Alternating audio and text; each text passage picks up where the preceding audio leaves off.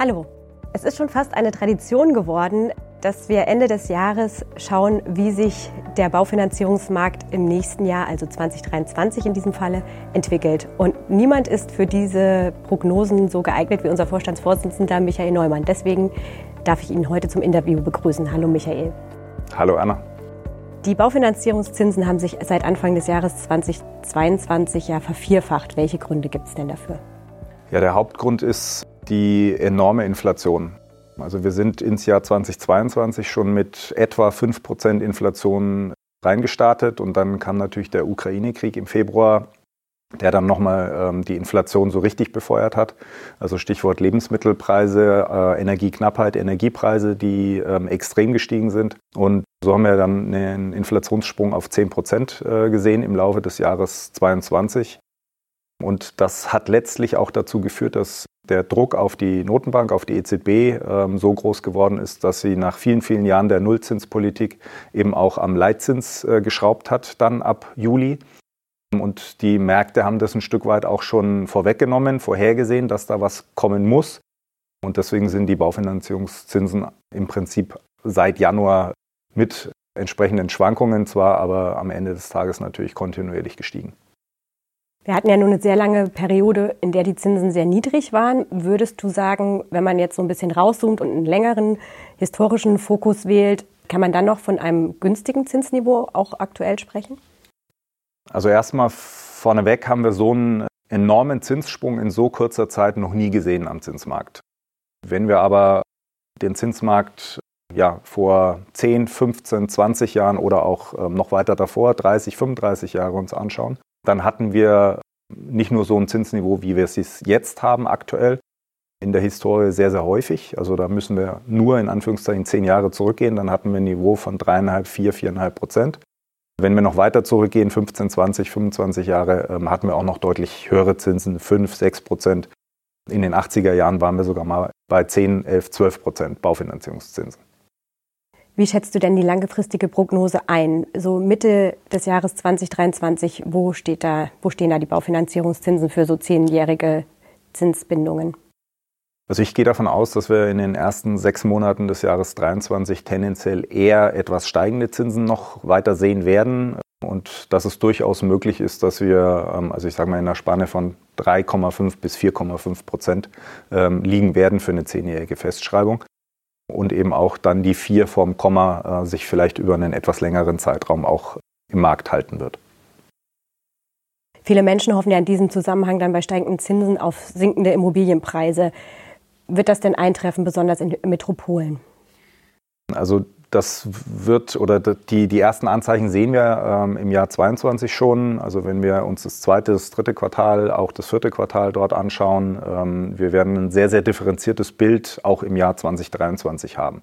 Das heißt also in den Metropolen tendenziell eher stabile Immobilienpreise. Vielleicht in der einen oder anderen Metropole auch leicht fallende Preise, dort wo wir besonders starke Anstiege hatten in den letzten drei, vier, fünf Jahren.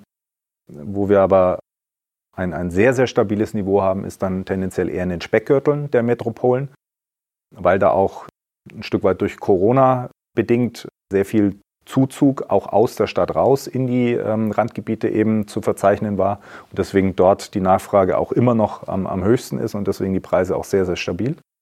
Wo wir aber durchaus auch deutliche Preisrückgänge schon feststellen können, das auch im Jahr 23 sehen werden, ist in sehr, sehr ländlichen Regionen, äh, wenn sie gleichzeitig auch noch sehr strukturschwach sind.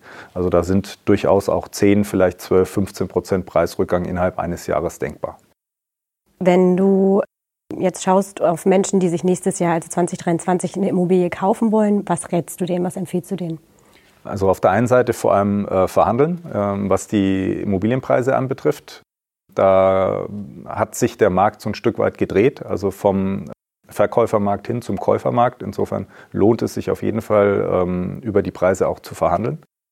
Zweiter Punkt ist, sich auf jeden Fall auch ein Stück weit den Zinsmarkt genau anzuschauen. Äh, wir haben eine hohe Schwankungsbreite im Zinsmarkt. Äh, insofern gibt es immer wieder die Möglichkeit, auch äh, kleine Zinsdellen dann auszunutzen, wenn man den zeitlichen Spielraum hat.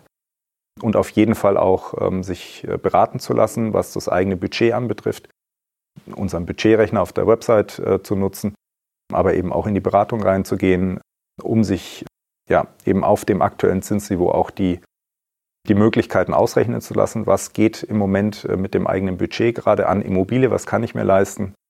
Und auch beim Blick auf die ja, Finanzierungsstruktur ein Stück weit äh, im Blick zu behalten, dass lange Zinsfestschreibungen, also 15, 20, vielleicht auch 30 Jahre, gerade im Verhältnis relativ günstig sind. Die sind kaum teurer als eine fünf- oder zehnjährige Zinsfestschreibung.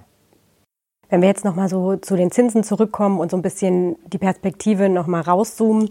Wir haben ja eine Rekordinflation im Euroraum und die ist ja auch ein Treiber für die Zinsentwicklung, wie du auch schon sagtest. Und was schätzt du denn, ist da ein Rückgang nächstes Jahr absehbar der Inflation? Also ich gehe davon aus, dass wir tatsächlich ähm, ja, so langsam den, den Scheitelpunkt sozusagen der Inflation erreicht haben und tendenziell im, im nächsten Jahr, im ersten Halbjahr auch eine etwas fallende Inflationsrate sehen werden. Also äh, das wird vermutlich in Deutschland sogar etwas äh, signifikanter sein als jetzt äh, auf den Euroraum äh, geblickt, weil der Staat natürlich mit der Energiepreisbremse auch viel dazu beiträgt, diesen Treiber der Inflation, also die, die Energiepreise, ein Stück weit abzupuffern und damit auch den Anstieg der Inflation eben ja, zum Erliegen bringt sozusagen. Und insofern werden wir eine etwas rückläufige Inflation haben, aber nach wie vor eine sehr, sehr hohe Inflationsrate. Seit Juli 2022 hat ja die EZB die Zinswende eingeleitet. Also wir waren ja lange bei 0 Prozent, jetzt sind wir bei 2 Prozent für den ähm, Leitzins. Und das Ziel ist ja, die Inflation einzudämmen. Für wie erfolgversprechend hältst du denn diesen Ansatz? Ja, auf der einen Seite hat die EZB mit dem Leitzins wenig äh, in der Hand gegen beispielsweise steigende Lebensmittelpreise oder auch steigende Energiepreise. Das erzielt keine direkte Wirkung, äh, wenn die EZB dann den Leitzins anhebt. Auf der anderen Seite ähm, ist natürlich auch viel Psychologie dabei bei der EZB. Wozu diese äh, Leitzinsanhebungen natürlich dienen, ist ein Stück weit die Inflationserwartung, also die mittel- und langfristige Inflationserwartung, ein Stück weit auch zu dämpfen, weil man eben wahrnimmt, dass die EZB ja, versucht, etwas gegen diesen Inflationsanstieg oder gegen die Inflation zu tun. Und insofern die langfristige Erwartung, dass wir eben auch uns von oben wieder dem Zielwert von 2% Inflation nähern, sich im Markt verfestigt, also das Zutrauen eben da ist, dass die EZB am Ende des Tages schon mit auch höheren Leitzinsen ihren Teil dazu beitragen wird, dass die Inflation auch wieder in diese Richtung 2% Zielmarke gehen wird. Und wenn du jetzt so einen Tipp abgeben müsstest, was du jetzt musst, wo liegt denn der EZB-Leitzins so in der ersten, Ende der ersten Jahreshälfte? Also ich gehe davon aus, dass die EZB noch einige Zinsschritte äh, unternehmen wird. Ich glaube nicht, dass die Dynamik so sein wird wie jetzt im zweiten Halbjahr 22. Also das werden kleinere äh, Zinsschritte im ersten Halbjahr 23 sein. Da wird vielleicht auch mal eine Pause dabei sein.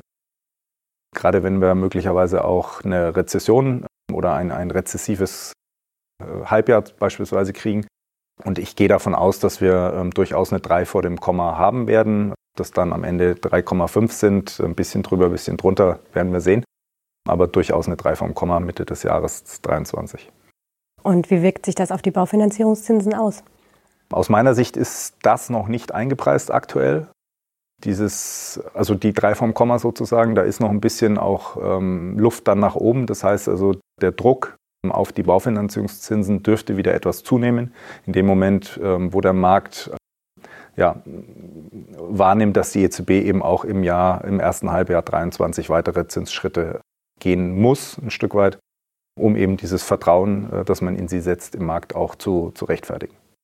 Also wir werden sehen, dass die EZB weiter den Zins anhebt. Parallel dazu steigen auch weiter die Baufinanzierungszinsen noch ein Stück weit. Wir sehen mehr Differenzierung bei den Immobilienpreisen, recht stabil in den Speckgürteln, in den Metropolen und in dem, äh, auf ländlichen Gebieten eher ein Rückgang. Bei der Inflation nähern wir uns vielleicht auch wieder niedrigeren Werten.